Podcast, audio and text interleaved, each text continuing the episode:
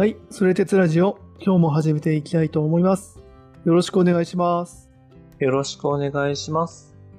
前回は弁証法、ヘーゲルの弁証法ということで、その中身について教えてもらったんですけれども、まあ、その弁証法の凄さみたいなところで、まあ、結局その、まあ、土台の部分でも矛盾とか対立、そういったものをしっかりと定義することはまあ重要なんじゃないか、みたいなところをまあ最後の方、話がありましたと。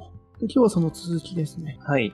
そうですね。あの、今、兄貴が言ってくれた通りで、まあ、前回はこう、弁証法っていうものについてお話したんですけれども、うん。まあ、なんか一般的な理解で言うと、まあ、対立とかの矛盾する、まあ、二つのものがあって、まあ、それをね、乗り越えたり統合しながら、こう、新しいものを生むんだとかって言われるんですけど、うん。まあヘーゲルからすると、まあ、それだけだと、まあ、一歩足りないというか、誤解だよみたいなことがあったりしましたと。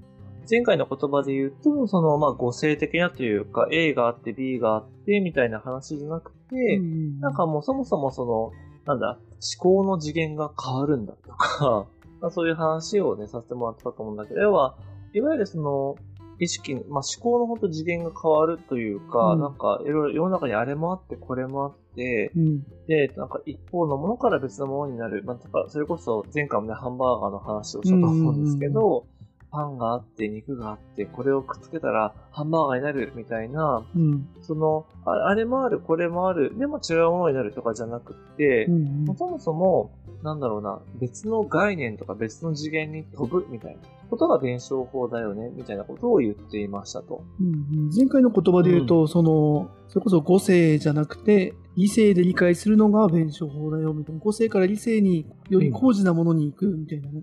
話をするのがうんうんうん弁証法だよ、みたいな話あ、そうそう前回までは。そういうことです。で、まあ、ただそれを言ったときに、あ、なるほどとは、まあ、言って思ってもらえたかもしれないんですけれども、よりそれをね、もう正確に捉えるとか、あとヘーゲルのその、まあ議論したことをより深掘っていくことで、ちょっとヘーゲルすげえっていうのを感じていただくために、うんうんうんその弁証法の根底である矛盾っていう概念をちょっと深掘りしていこうかなと思いますと。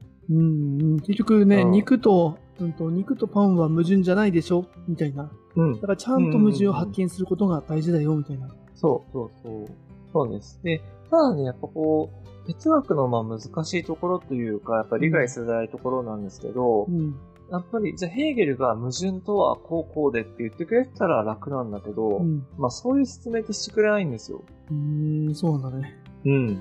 あ矛盾とは真実のなんか似姿であるみたいな、ちょっと言葉違うけど、なんかそういう抽象的なことを言ってくれるんだけど、こうこうこうだよってことを言ってくれないとう。んあくまでもヘーゲルはやっぱりその、まあ構造というか、その初期状態から始めて、うん。こういう前提を経ていくと、矛盾っていうものが見えてくるとか、矛盾という概念が必要になるみたいなうん。ことで説明していくのね。ああ、なるほどなるほど。じ辞書的には説明してくれなくて、うん。こういうふうにこういうふうにこうして、こうして、こうなった結果、これが矛盾っていう状態だよね、みたいな話は、まあしてくれてるというか、その、うんうんうん論理の中でそういう展開はしているみたいな感じなのかな。そういうこと、そういうこと。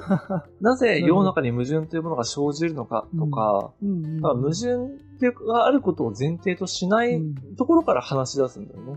はあはあはあ、なるほど、なるほど。うん。うんうんうん。だから今日もちょっと話としては、なんだろうな、その初期状態から話すから、うん。最初ふんってあると思うんですけど、はいはいはいちょっと頑張ってついてきていただけると、あ、そういうことねってなってくると思うので、その、はい。これが矛盾ですねっていう前の、その説明段階でうん諦めないでくださいねって話。そうそうそうそう。わあ、怖いね。もう、うんあの、みんな、最初は裸一貫なので、その裸一貫からちょっとずつ服を着始めて、なんだろうな、その、うん身につけていくというか、その、まずみんな一回裸になるってことが大事だから、なるほど、恥ずかしいとか。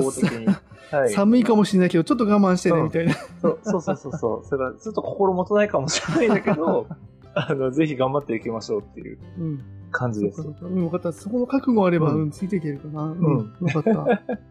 そうね、そうね。うん。で、まあ、実際にその、じゃあ矛盾っていうのがそのヘーゲルのね、弁証法にとって、まあ、核だよね、そういう、まあ、コアな概念だよねっていうことはまあ多分間違いないんだけれども、はいはい。やっぱだからこそいろんな批判があったりとか、あと誤解があったりするんですよね。うん。だからその、まあ、例えばその誤解批判とかで言うと、うんまあ、そうやって結局、ヘーゲルっていうのは矛盾じゃなくって、ただ別の概念、例えば親と子とか、うん。あ上と下みたいなのがあった時に、うん。それを結局言ってるだけで、うんそれって矛盾じゃなくてただの相互依存関係じゃんみたいな話とか、うん矛盾風の表現で言ってる疑似矛盾じゃんとかっていう誤解も、だから批判もあったりしますと。うん、なるほど。うん。うん。うん。だから、そういう意味で言うと結構その、多分今の哲学界でも多分そうなんだけど、ヘーゲルの矛盾がこれだみたいなのの、なんか合意というか、なんかすごい確実なものって多分あんまないんだよね。うーん、なるほど。そのうんヘーゲル、うんヘーゲル語辞典みたいなのはないんだ。ヘーゲル語自体は多分あるんだけど。あるんだ。そっちうん、あるんだヘーゲル語自。体はね、あると思う。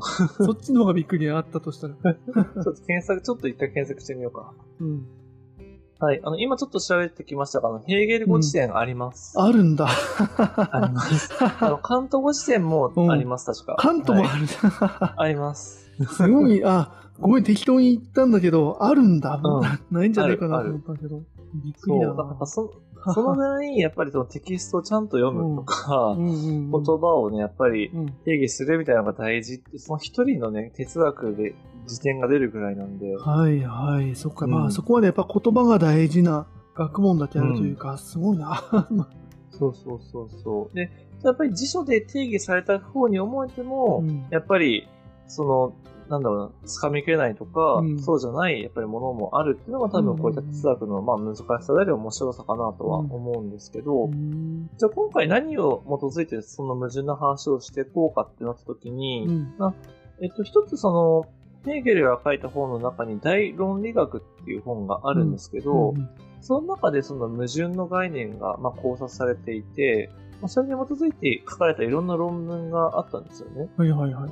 うん。で、それが結構納得感高かったので、えっと、そこに沿ってちょっと説明していきたいなとは思いますと。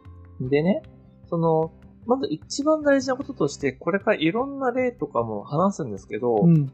なんかヘーゲルの言う矛盾っていうのは、その観念とか概念なので、えっ、と、理性で捉えるものですよと。だから直接的に存在する感性、うん見たり聞いたり、あの、感性するものじゃないんですよっていう風なことが言われるんですよ。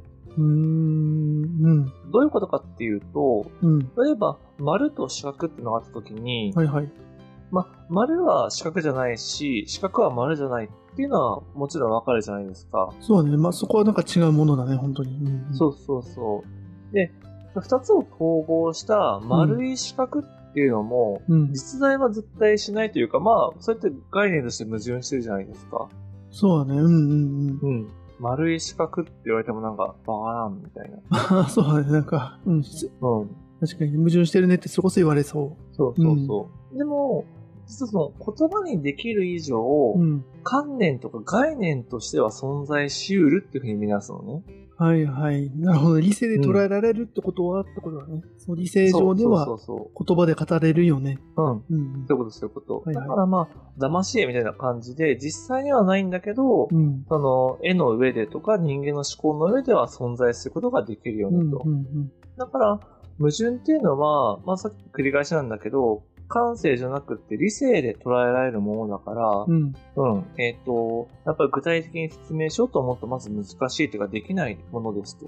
はいはい。うん。で、だからといって、その存在しないし、人間の理性が勝手に作り上げたその無駄なもの、要はあの観念的って言ったら、それこそ現実的じゃない無駄なものみたいな言葉、ニュアンスもあると思うんだけど、うんうん。ああ、確かに。うん。そう、っていうものなんじゃなくって、この矛盾っていう、その、矛盾っていう概念自体が、世の中の物事のあり方を定めてるんだっていうところに行き着くのね、ヘーゲルは。うーん。はい、うんそうなんだ。うん、ちょっとわからん。うん。ですよね。それの、今日、あの、もしかしたらちょっと2回に分かれちゃうかもとは思ってるんですけど、うんうんその中で、あの、なぜヘーゲルがそこまで矛盾っていうものが世の中の物事のあり方を定めているとか、そんな大事なんだって言ったのかっていうことを、ちょっと話していきたいなというふうに思っています。うん。うんわかりました。まあそうだね。だってこの下手したら空論じゃないかみたいな理性でうん。あ、そう。話をしてるのに、そここそがうん物事を、うんとあり方を定めてるか決めてると。うん。結構難しそうだけどね。うん。そうね、そうね。なんで、あの、普通に考えてたらやっぱりわからないんで、そう一回裸になる勇気が必はい要ですと。はいはい。うん。で、まあその議論をするにあたって、その、いろんな概念を提出していくんだけど、ヘーゲルは。うん。まず一個、その、最初の段階は同一性っていう概念を立てて、で次に区別っていう概念を立てて、うん。でそこから矛盾っていう概念が出てくるよっていう風に話を進めていきますと。はいはい。この3つの言葉を取りですね。同一性、区別、そして矛盾に至ると。そうそうそうそう。で、なんでまずこの同一性って話からまずしていくんですけど、うん。まあ同一性っていうくらいなんで、まあ何かが同じだよとか一つだよみたいなことっていうのはなんとなくイメージできると思うんですけど、これが何が同じなのかっていうと、えっとね、いわゆるその、ヘーゲルの言葉で言うと、自己自身への単純な関係だよっていうふうに言われますと。うんでちょっとわかんないと思うんで、例を挙げると、例えば、リンゴはリンゴだよっていうと、はいはい。まあ正しいじゃないですか。うん、そうだね。うんうん。でももし、僕らはリンゴが何かを全くわからなかったら、うん。うん。この言葉に含まれる情報量ってゼロなんですよ。確かに、確かに赤ちゃんにね、確かにな。リンゴ見たことない赤ちゃんにリンゴはリンゴだよって言っても、ハテナだ。うん。うん。あそうそうそうそうそう、うな。何言ってんだこいつみたいうんなうん感じに多分なると思うんですけうど、んだから、このリンゴはリンゴだみたいなことで言うと、うんリンゴは全く何かを説明できないっていう意味では、うんリンゴの本質については何も言ってないですよねと。ああ、確かに。うん。そこは確かにだね。うん。そうそうそう。だから、その、なんだろうな、このいわゆるリンゴはリンゴだっていうのは、まさにその純粋や同一性だってリンゴはリンゴでしかないんだから、うん。もうこれ以上なく同一なものなんだけど、うん。うん。でも、例えばリンゴの本質とか、リンゴとは何かとかってのを考えようと思うと、これだけでは何も言えないというか、何の情報もないですよと。うん。うん。だからこの意味でヘーゲルは、この同一性みたいなものを、えっと、絶対的否定性、まあ、つまりはその空虚で無ないようなものだよねっていうふうに表現しますと。うーん。なるほど、うんなるほど。そう。だからまあ、まあ、そもそも具体的なものでやっちゃってるからあれなんだけど、例えば正義とかうん。自由とかっていうそういう概念みたいなものを扱おうとしたときに、うん。自由とは自由であるみたいに言ったとしても、なんかこう、結局そうやって何も言ってないよねとか、結局それって、はいはい。その自由って概念が一歩も進んでないことになるから、結局その一番最初の自由っていう存在がある、存在という概念がある状態だと、うん。結局何も生み出せませんというか、何も情報が増えませんっうんて。いうのが、一番最初のその裸の立ち位置なのね。はいはい。なるほどね。そっうんかそっか。確かにリンゴだとわかりやすいけど、確かにそういうそうんの自由とか正義みたいな、うん概念の話うん。でも同じってことか。あの、リンゴだったらね、目の前にこれリンゴだよって言って、赤ちゃんは覚えていくだろうし、うん。まあ一方でその自由とか正義っていうのも、まあある意味赤ちゃんにうんこの状態が正義だよとか、うんあの、なんかアニメとか見せながらさ、うん。アンパンマンが正義だよとかってうん。教えたりとかして、ああ、まあ正義とか、正義の見方ってこんな風なんだっていう風に、うん。そその正義っていうものは正義は正義だっ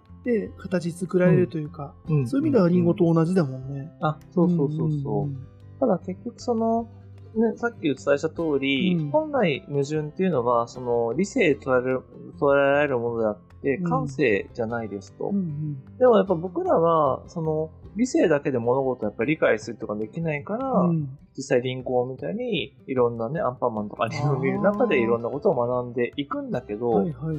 本当に矛盾っていうものについて考えようと思うと、そういう具体的なものを全部捨て去って、うんあるものの本質っていう、うんまあその概念に立った時に、その概念だけあっても何にも進みませんよねっていうところが今最初の立ち位置なのね。なるほどね。自分たちは何も知らないですようん。とか、うん。その言葉を言葉で理解しようとしてるうちは、うんむしろ理解できないところに立ってるんですよっていう立ち位置から始めましょうっていう話をしてるんだけど。そう、そうそうそうそうそう、そういうこうと。んうん。で、この同一性っていう、まあ、ゼロポイントに一旦立った後に出てくるのが区別っていう概念だよっていうふうにヘーゲルは言いますと。はいはい。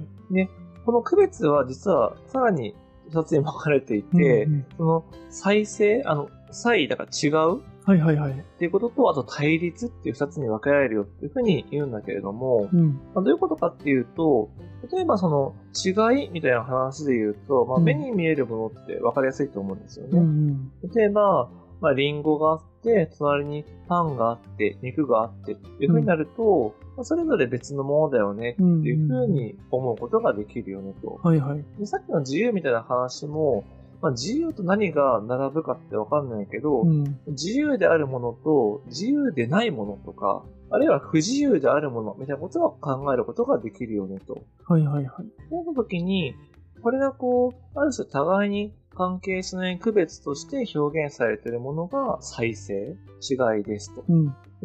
一方で、その対立っていうのは、例えば南北とかうん、上下とか、あと親子とか、の片方を説明するのに、もう片方の存在が必要である場合のことを言いますと。はいはい。なるほど。はいはい。うん。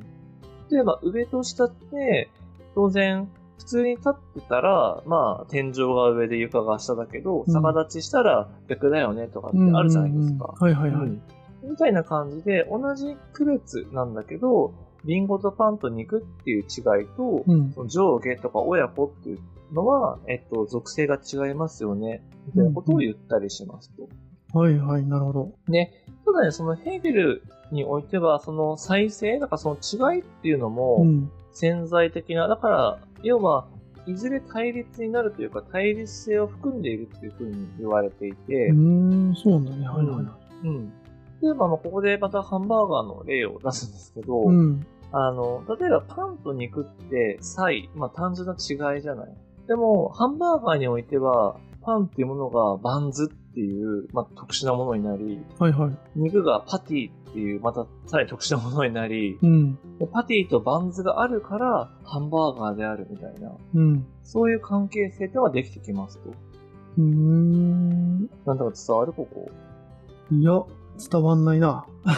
伝わんない？それ、えっと、うーん。肉とパンがうん。バンズとパティになった時に、それは対立してるのかな、互いを規定する？規定するっていうのも、なんか、うん、初めて出てきた言葉だな、今回。うん。あ、確かにね、そっか。えっとね、対立っていう言葉も、うん。多分、あの、いわゆる、なんか、いがみ合っているとか、うんなんだろうな、戦い合っているとかっていうことではなく。その、お互いの存在が関係し合っているとか、もっと言うと、うん。例えば A と B があった時に、A が B によって規定されるとか、その存在が、なんだろうな、あの、ある種確立するし、B も A によってその存在が確立するみたいな関係性にあることを対立っていうふうに言うのね。はあ。ああ、なるほど。相互に依存してるものも対立と呼ぶ。そうそうそうそうそう、そんな感じ。はいはい。なるほどね。あ、うん。はい。そうなると、そうか、その構成要素である、うんバンズとパティっていうのも、うんこのヘーゲルの言葉で言うと対立っていう概念に含まれるよと。そうだね、そうだね、そうだね。うん。その通りです。そうかそうか。で、うん言うと、ごめん、ちょっとアリアシトリかもしれないけど、うん。最初の、えっ、と、再再生の方かな？再の方で、はいはい。最初その、多分リンゴ、パン、肉っていう風な感性で理解できるもの、っていうかまあ、うん目で見えるものと、さっきその自由、不自由みたいな話してたけど、はい、はい、自はい。由と不自由っていうのは、これはどっちになるんだ？これ対立な感じがするんだけど。あ、いい、いいところに気がつきましたね。うん。あの、そう。えっと、自由と不自由で言うと、うんその、いわゆる、なんだろうな、自由っていうのがあって、それ以外のものを不自由だっていうような関係じゃない。言う、何か言う通り、これは対立なんだよね。うん。で、えっと、なんで僕はさっき自由と不自由みたいなことを言ったかっていうと、うんその、自由っていう概念を規定するときに、うんじゃあ、例えば正義みたいなものを思うと、うん。その関係性って、正直、分かりづらいと思うんですよ。うん。うん。だから、目に見えるものはやっぱりそれ比較しやすいんだけど、うん。自由っていう概念と何を並べていいかって、うん。なんか、正直イメージしづらいと思っていて。はいはいはい。うん。なんで僕ちょっとあえて今自由と不自由って言ったんだけど、うん。確かにこれは、えっ、と、再生というよりは対立。うんうん。うん。自由な状態、例えば、まあ、自分で例えば職業選択の自由とかっていうけど、あの、好きな仕事につけるみたいなことは自由だし、それができない、限られた仕事にしかつけないんだったら、それは不自由であるっていうのは、うん。その仕事につける、つけないっていうことで、お互いを規定している。うんうんうんうん。うん。うんみたいな意味で、えっ、と、対立構造だなって思いますと。うん。これがじゃあ例えば、自由と、例えば限定とか、うん。そういう言葉があったとすると、それは差異なのかな？もしくは自由と正義の方が、まあ差異っちゃ差異。えっとね、うんお互いの関係を、あの、うん意識してない間では、全部が再生になるんだよね。ああ、あ、そうか、相互依存でもないし、別にそういう、まあ、うん。いわゆるその、うちらが理解している対立、うん。反対言葉みたいなのでもないってことは、差異、ただの差異みたいな。そう、そうそうそう。うんうんだから、これは、あの、さっき言った通り、まだ皆さんパンツ一枚履いたぐらいなのね。うんうんうん。だから、例えば、その、ハンドルと、ブレーキうと、んなんだ？ミラーとかっていうのがあった時に、うんえっ、と、僕らはそれを聞くと連想ゲームで車っていうふうに思ってしまうと思うんだけど、あでも、その、要は同一性から一歩進む段階で言うと、ハンドルがあり、ブレーキがあり、うんミラーがあり、としか認識できないのよ、どう頑張っても。あ、これむずっ。そっか。うん。再、おも ごめんね、途中だけど、こう再生っていう言葉とこの対立って言葉ですら、うん。さっきの話で言うところの、こう、なんだ、あの、自己否定性みたいなものを備えちゃってるんだね。あの、今さ、うん。あのハンドルと。ブレーキとミラーって言ってくれたけど、これは、ま基本的には多分再生だとは思う、差異だと思うんだけど。たうん。もう車っていうものを認識してるうちらからすると、もう車を構成する要素になっちゃうから、対立っていう相互依存の概念に入れてもいいじゃんって思った。うん。そうだようんっね。ていう意味で、すごくその、この再生と対立っうん。ていう言葉すらも、かなり相対的な概念なんだなっていう。そうん。だから、そういう意味でさっきさ、上げ足取りかもね、とは言ったんだけれども、そういう意味で上げ足をと取ろうと思えば取れるかもしれないけれども、う。うん。そこは相対的なものであるいうふうにすると、うん。今やっぱりこの再生と対立の説明ですら、あの、とりあえずこの矛盾っていうものにたどり着くための手段だから、こういうふうに理解してねっていう、例え話の一つみたいなレベルで理解しないと、そうだね。うん。うん、と思った。ごめん。ごめんというか、なんか、ここ聞いてみてむしろ良かったな。なんか、あ、でも、そうだ、今話せてよかった。あの、さっき言った通り、僕は皆さんが裸なところを一歩一歩進んでいきますと。うん。兄貴は今階段の上から見ちゃったんだよねう。ーん。うん。要は、車っていう、もう統合されてるとか、うんあの全体性を思った中で、うん。ハンドルとかミラーっていうのを考えるから対立してるじゃんとか関係してるじゃんってなるんだけど、うん。あくまでも、えっと、ハンドルの同一性と、うん。ブレーキの同一性と、ミラーの同一性しか知らない人は、うん。それの関係性っていうのを想定できないんですよ。はいはいはい。なんか何言ってるかわかんないかもしれないけど、あの、その地点に立つと、それが関係しているっていうことはまだで、うん生まれてこないんですよね。この再生においては。う。ん。なんとか伝わる？うんうんうん、大丈夫。うん、この例例ですらも仮の、仮染めのものだっていうことを理解した。仮染め、仮染め。うんもうぜ全部仮染め。だからもう、あの、僕はヘーゲル読んで改めてちょっと仏教的だなってやっぱ思ったんだけど、うん。言葉にとらわれちゃダメなのよ、完全に。うんうん。いや、でも、うん、面白い。よかったよかった。ごめんね。ちょっと話の流れは、うん。うん。あ、でも聞いてもらって、うん、よかったよかった。うん。もう一回言うと、そう、区別の中に再生と対立があって、その同一性から一歩進んだ地点で言うと、パンと肉は差異ですと。違いですと。うんうん。何も関係してないですと。うん。ここに、もう一歩進んで、うん。対立とか関係性とか見出そうとうんか、あとハンバーガーあっても想定すると、パンっていうのはバンズっていううん特殊なものになり、肉はパティっていう特殊なものになり、このバンズとパティが関係し合ったり、あの、お互いを定義し合ったりするっていう地点にたどり着きますと。はいはいはい。そう。だから、対立っていうのは、まあ、さっき、あの、説明したことに近いんだけれども、あくまでもその同一性っていうところを始めるから、うん。ある同一性を持つ二つのもの。はいはいはい。要はその同一性っていうのはさっき言った通り、例えばリンゴはリンゴであるっていう何の情報も増えてないよねっていうことなんだけど、そういったものが二つ相並んだ時に、その同一性と再生が統合されることだっていうふうに言うのね。うーん。うんでこれももう例だからちょっと誤解をもう招くことを承知で言うんだけど、例えばハンバーガーってこれまではパンと肉で話したけど、うん。ハンバーガーの中にもいろんなハンバーガーがあるじゃないですか。まあ、例えばね、フィッシュバーガーもあれば、月見バーガーもあれば、ベーコンバーガーもありますと。で、それぞれ独立してるじゃない？存在として。そうだね。うんうん。でも、ここで仮に、あの、問うわけですよ。ハンバーガーの本質とはってのを問うたとすると、対立関係が生じますよねと。対立っていうのは、要はじゃあ、ハンバーガーって肉でもいいの？フィッシュバーガーって魚だけど、これもハンバーガーなの？とか、うんうんうん肉の形ってパティじゃなきゃダメなの？ベーコンでもいいの？とか、っていう、お互いに、お互いを規定するような、あの、対、なんだろうな、関係性っていうのが生まれてきますと。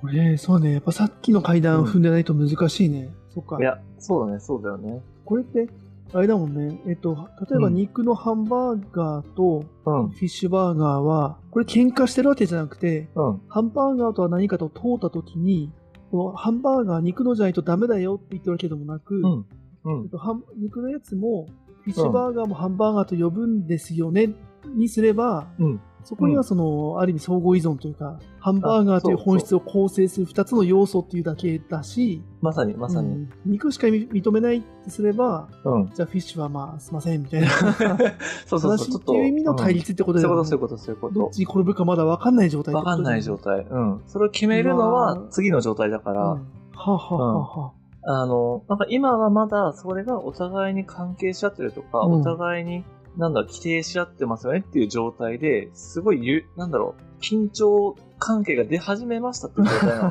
ハンバーガーとフィッシュバーガーとベーコンバーガーは、うん。な、どっちがハンバーガーなんだみたいな、こはいはいはい。俺たちハンバーガーなんだっけってみんながこう、お互い、う、そう、そうそなるほどね。疑心暗鬼になってう。る。そう、ドキドキしやすうんところだね。うんはいはいはいはい。そう。でも本当その通りで、だからその、最初に同一性の段階で、ハンバーガーはハンバーガーであるって言った時の言葉と、ハンバーガーはフィッシュバーガーであり、月見バーガーであり、ベーコンバーガーであるって言った時の再生、うん。違いっていうのを加えて、ハンバーガーとは〇〇だっていうことを言おうとした時に、ここに対立とか、相互の関係っていうのが発生してきますと。うん。うわぁ、この対立って言葉やめてほしい。そうね。な、う原、ん多分ね、原点、ドドイツ語かなとかの意味だとまたちょっと違うのかもしれないけど、でももう、やっぱ対立っていうその緊張関係とか、なんだろうな、はいはいお互いに依存し合ってるとかっていう意味では、そういう言葉ではあるんだよね、やっぱり。うんうんう。うん確かに確かに。うん。そう。で、まださらにここから面白くって、ヘーゲルによると、その物事がこの対立の段階、同一性に来て、はいは区別の中でも再生を超えて、対立に来て初めて肯定的なものと否定的なものが出ますっていうふうなことを言うのね、概念として。だから、その対立の第一段階においては、まずハンバーガーっていうものが肯定的なものとしてあり、うん。それを、ある種、やっぱハンバーガーで言うと僕らはさ、あのパンがあって、あのパティの肉があって、みたいなものを想像するじゃない。そう、まあ一般的にはそうだね。うん。そう、一般的に。でもそこにそれを否定するものとして、フィッシュバーガーとかうんベーコンバーガーが存在するんだけど、それはあくまでも横並びになっているだけ。で、対立の度合いとしてはまだまだ弱いですよと。まあ、まあそういうのもあるよね、うんみたいな。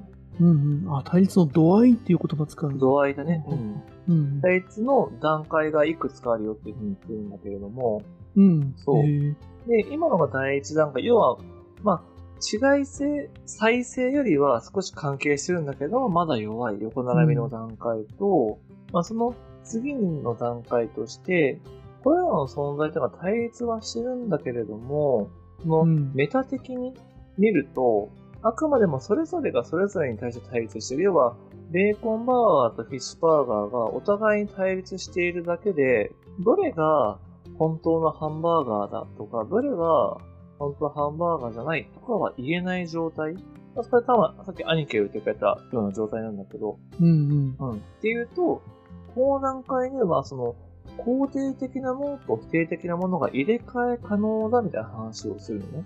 確かに確かにうん確かに。そうだね。うん。お互い喧嘩して、うん。勝った方が本物のハンバーガーだって状態だもんねそうそうそうそうそう。まあ、例えばね、うんい一個しか決めないとしたら。でもどれが、じゃあ本当のハンバーガーだとかはまだ決着しないんだよね、この段階では。そうだね、そうだね。うん。うんで、じゃあなんでこれらのこの各種バーガーがお互いにこう否定し合うかっていうと、まあ実うんはその、お互いに否定し合っている、フィッシュバーガーがベーコンバーガーを否定してるとかってだけじゃなくって、うん。実は、その、同一性のハンバーガーはハンバーガーであるという最初の本質のところうんうん。が、今の視点で言うと、そもそもその同一性って、まあ、絶対的否定っていう、要は内容が何もない空虚なものだって話だったじゃない。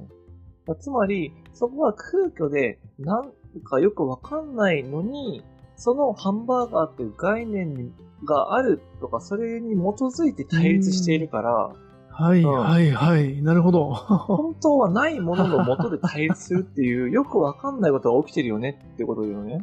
はあ、そっか、そこ決着するルールは存在しないですよって最初に言っちゃってるもんね。そうそうそうそうそう。お前らなんで喧嘩してんのみたいな。うん。だし、そっか、あの、すんごい真面目に野球やってて、うん。点数取ったら勝ちだと思ってたけど、うん実はそんなルールは存在しないよ、みたいな。俺たち何のためにこの球打ってるんだっけ？投げてんだっけ？みたいな、あの、話だよね。そうだ、そんな感じ。ううんん。そう。だから、実は、あれなんもないじゃん、そこに。でも対立してるじゃん、みたいな。うん、そうだね。そこの、うん。やっぱ、でもそこはほやっぱ本気になるよね。そうねそうなんか、勝てると思っちゃうというか、うん。うん。勝たなきゃと思っちゃういや、そうなんだ。構造が存在してそう。うん、そうそう面白そうそうそう。い。うっん。ていうところがあって、なので、えっ、と、本当は何回かわかんだけど、その存在とか概念同士が対立してるみたいな状態が、この第二段階の対立ですと。はい、はい、はい。で、ただ実はその物同士とかが対立してるみたいな話はあくまでも現実世界の話、だからいわゆるその五性レベルの話なんだけど、さらにその今段第三段階の対立として、概念に持っていくと、要は、同一性と多様性の対立っていうものと、再生の、要は違い性の対立っていう、両方を含んだ対立っていう構造が、えっ、と、出てくるよねっていうね。うん、ううん、うん。つまり、横のフィッシュバーガーだ、ベーコンバーガーだ、月見バーガーだっていう対立とか違いと、そもそもハンバーガーっていう一個のものが、実はフィッシュバーガーもベーコンバーガーもあるっていう、他、1と他の違いがあるっていう、横同士の違いと縦の違いの二つの構造があるよねっていうことを言い出すのね。うん。はいはい。これは、あれか、さっき言っちゃった野球で言うと、うんその点取り合戦をしているっていうのが、えっ、と、これ再生だね。そうだねの。話で、うん。で結局ルールなんだっけみたいな話をしてるのが同一性のところみたいな話。そうそうそうそう近いのかな？近い。だから、A チームと B チームが戦い合って、俺らがうん。より点を取ったぞって言うんだけど、A チームも B チームもそもそも野球とは何かとか、このゲームが勝つ条件とは何かっていうことを知らないみたいなうん。うん。うん。うん。うん。状態が、あの、全体としての対立。っていう、うんその球場を見ている観客ってことだね。そうだね、そうだね。そういう感じ。ううんんうんとか野球っていう概念そのもの？俺を定義してくれって野球っていう概念を言うんだけど、うんうんでも誰も定義できないから、野球っていう概念が揺れ動き続けるみたいな、そんな感じ。はいはいはい。そう。で、これは実はあの、ヘーゲルのあの、弁証法の時にもお伝えしたんだけれども、その、うん。感性、えっ、と、感覚的知性か。っていうものが、えっ、と、その知性とか、その五性になっていくよみたいな話の中で、知性は、最初はその目の前のものを一個だと思うんだけど、いろんな属性を付与するっていう多性、多い、多くのものがあるっていう性質を付与するっていう、だから一と多が、ものの中で、あの、矛盾するというか、その、なんだ、混乱するみたいな話をしたと思うんだけど、そこと近い構造があるんだよね。ああ、はいはいはい。なるほど。えっと、あれだね。もうそもそもやっぱ規定されていない存在自体なものを、うん知性が捉えたときに、その一側面をうん固定させるのが知性だよみたいな感じだったもんね、そうそう確かね。そうそう。うん。だから、やっぱりその、例えば、まあ、ハンバーガーでも自由でも何でもいいんだけど、本来、一個のハンバー、ハンバーガーっていうものは、当然一つのものとして規定できるはずなんだけど、イデアがあるはず。ハンバーガーのイデアが。イデアが、そう、ハンバーガーのイデアがあるはずなんだけど、でもそのハンバーガーのイデアっぽいものに基づく、フィッシュバーガーもベーコンバーガーもハンバーガーあった時に、一性と多性っていうものが矛盾というか、矛盾はあるってことは対立するんだよね、やっぱり。はあ、うわこれ、プラトンのイデアの時に、うんはやね、ハヤトが説明してたさ、うん動物のイデアはうん。矛盾するみたいなね。はい人間、い、わゆるその4本足の動物と2本足の動物っそうね、そうね。てなった時点で動物のイデアは崩壊するというか、うん。あの、定義不可能みたいなはい、話だったけど、はい、はい。それにちょっと近い感覚が今、うん。そうだね。そうそうそう。だから、あの、そういう意味で対立している、やっぱ概念同士が、お互いがお互いをこう、あの、あまさにここに来て排斥するっていう、あの、お互い退け合う運動が出てきますと。だから、ハンバーガーで、フィッシュバーガーが俺はハンバーガーだって言うと、その、肉っていう概念がどっか行っちゃうしうん、うんうん。ベーコン、バーガーが、俺がハンバーガーって言うと、魚っていうタイプ概念がどっか行っちゃうとか、あるいは、あの、ハンバーグっぽく、あの、肉を成形するっていう概念がどっか行っちゃうみたいな、っうんうんうんうんていうことが起きますと。だから、ここまで来て初めて、その、横並びにそれぞれのものがあるんじゃなくて、全体の中で他者を通じて自分を強調する。いわばフィッシュバーガーって所詮魚だからベーコンバーガーの俺こそが本物のハンバーガーであるとか、うんうんうんまあみたいなことがハンバーガーの中で起きますと。みたいな感じで、その概念同士がこうやって自分を主張しながらとか相手を否定しながら退け合ったり、自分を主張したりするっていう動きがここに来て出る。これを対立だの第三段階だみたいに言うんだよね。はあ、なるほど。はいはいはい。うん。面白いね。そう。なんか分かった気がする。気がする。そう。だから、ヘーゲルのこう考え方に従っていくと、世界が大混乱するのよ、なんか。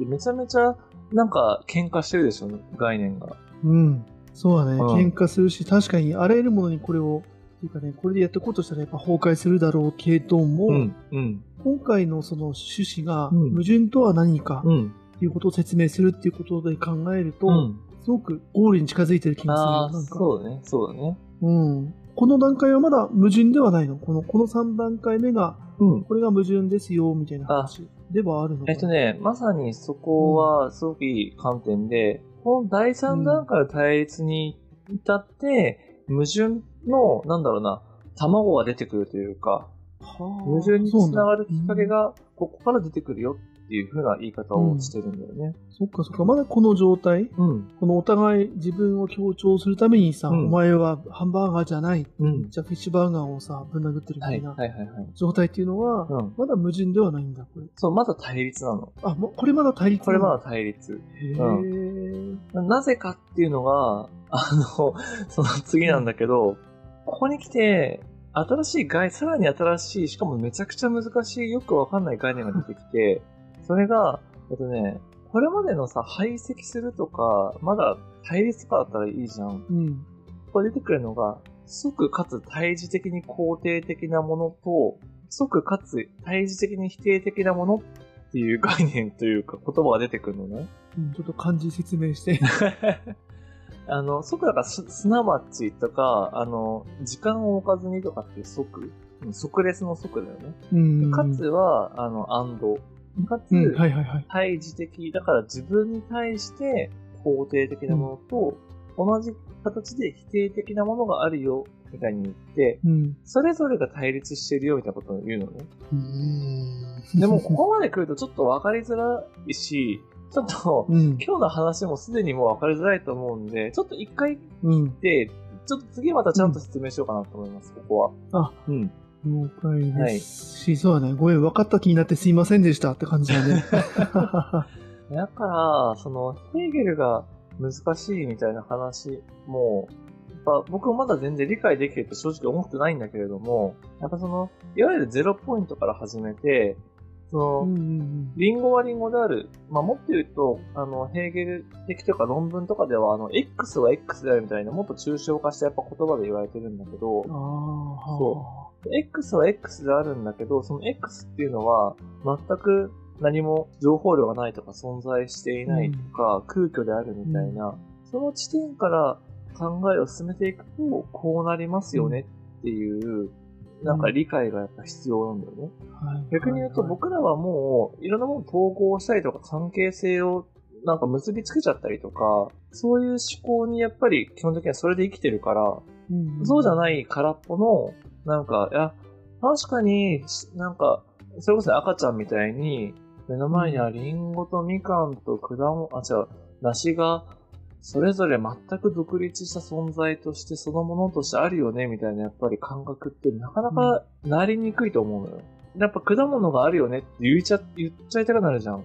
そう、うん、うちらはね、もうそういうふうにカテゴリーするように、うん。しかもその、教えられてるというかね、うん。うん。自分たちで別にそれを、なんだろうな、掴み取ったわけじゃなくて。そう、そうそうそうそう。うん。だから、そこが面白くって、やっぱ人間って普通にすると、みかんは酸っぱいしとか、リンゴが甘くてとか、みずみずしくてとかっていうのも、わーって一気に考えちゃうんだけど、そう考えた時点で負けというか、はいはい。その、なんだろう、こういった哲学的なことをちゃんと理解しようと思うのの、なんだろう、障害になっちゃう。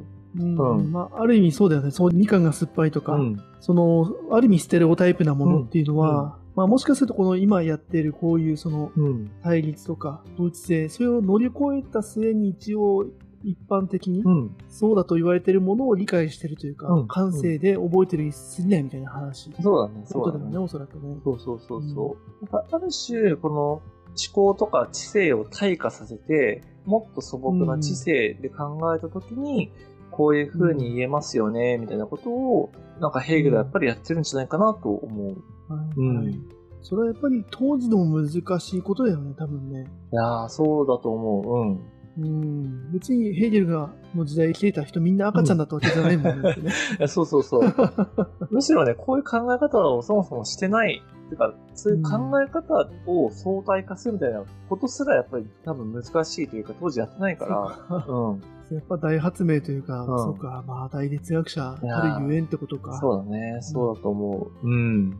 なんで、まあちょっとね、最後雑談っぽくなっちゃったんだけど、なので今、えっ、と、矛盾っていうのをたどり着くために、同一性っていうのをやって、区別っていうのをやって、その中の再生と対立の第2段階まで来たから、はいはい、はい。次はその第3段階と矛盾についてちょっと話していこうかなと思います。うん、はい。その次の階段に進みたいと。はい。これ、みんな聞いてくれるかな？大丈夫かな？確かにね。うんいや、でも面白かったと思うよ。まあ、でもね、いいんじゃない？たまにあるこういうイデアとかさ、はい空とかとちょっと近い、やっぱこの、ちょっとこう概念難しい回みたいな感じで、うん、面白いかなと思うんで、まあ、ちょっとまた次回もね、そうですねらどんな発見があるか、うん、矛盾にたどり着きたいと思うんで、はい。じゃあまた次回もよろしくお願いします。はい、お願いします。ありがとうございます。